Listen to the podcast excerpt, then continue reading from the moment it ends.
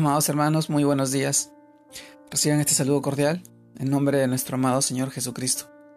En esta oportunidad, permítanme poder nuevamente compartirles hoy día, el cual se titula Tu propósito. El título de hoy día nos lleva a reflexionar en el pasaje que encontramos en el libro de Colosenses, capítulo 1, versículos 26 y 27, que nos dice de esta manera, el misterio que había estado oculto desde los siglos y edades, pero que ahora ha sido manifestado a sus santos, a quienes Dios quiso dar a conocer las riquezas de la gloria de este misterio entre los gentiles, que es Cristo en vosotros, la esperanza de gloria.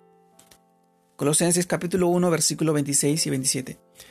También leemos del libro de Colosenses capítulo 3 versículo 3, que nos dice porque habéis muerto y vuestra vida está escondida con Cristo en Dios. Colosenses capítulo 3, versículo 3. Mis hermanos, el título hoy día, Tu propósito.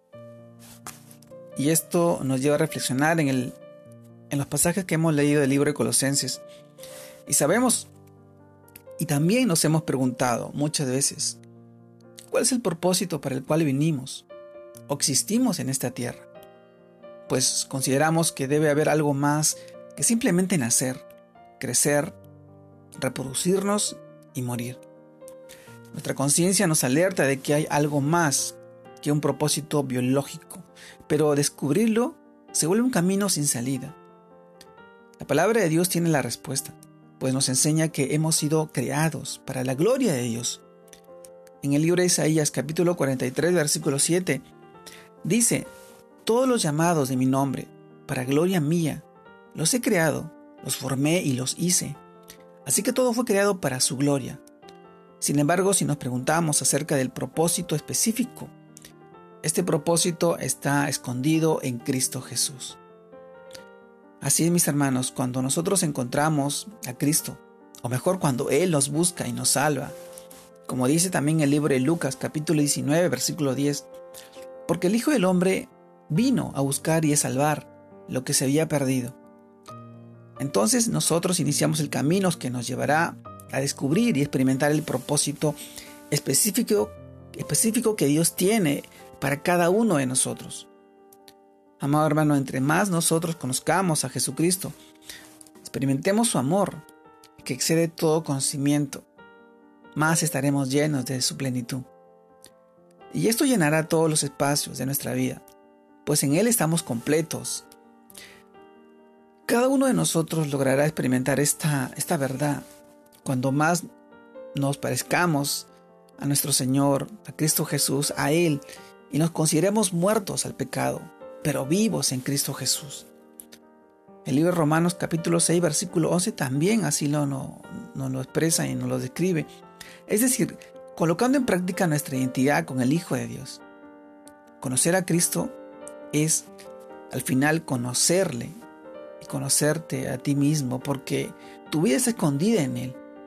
Así que hoy te animo a encontrar tu propósito particular, permitiendo que el mensaje de Cristo, su palabra, su poder con toda la riqueza, more abundantemente en ti y llene tu vida. Amados hermanos, tu propósito. Nos hemos puesto a reflexionar en cuál es el propósito de Dios en nuestras vidas. Ahora que lo conocemos, ahora que sabemos de su gracia, de su amor y su misericordia, que es que esa, esa gracia en la cual Él nos salvó y nos rescató, forme parte también de la vida de, de las personas que están a nuestro alrededor, de nuestros hijos, nuestra familia, aquellos que no conocen, aquellos que tienen una forma equivocada de de repente adorar a Dios o de repente de conocerle. No es en nuestros propios medios, es en la forma en la que Dios nos ha dejado su palabra, como esa guía espiritual que nos lleva a encontrarnos, a tener una relación personal con Él, a saber diferenciar entre lo bueno y lo malo. Recordemos las palabras de nuestro amado Señor Jesús. Él dijo que era el camino, que era la vida y que era la, la salvación, la gracia. Nadie puede llegar al Padre si no es a través de nuestro amado Jesús. Él es la verdad. Y hoy te animo a ti a poder encontrar y tener esa comunión y esa relación con el Padre a través de su Hijo, para bendición de tu hogar, de tu familia y tus seres queridos. Te mando un fuerte abrazo. Dios te guarde y bendiga en este fin de semana. Que sigas creciendo en el Señor. Y sigas dándole honra, gloria y poder. En su nombre. En el nombre de Cristo Jesús. Saludos a todos mis hermanos. Un abrazo grande a la distancia. Dios los bendiga.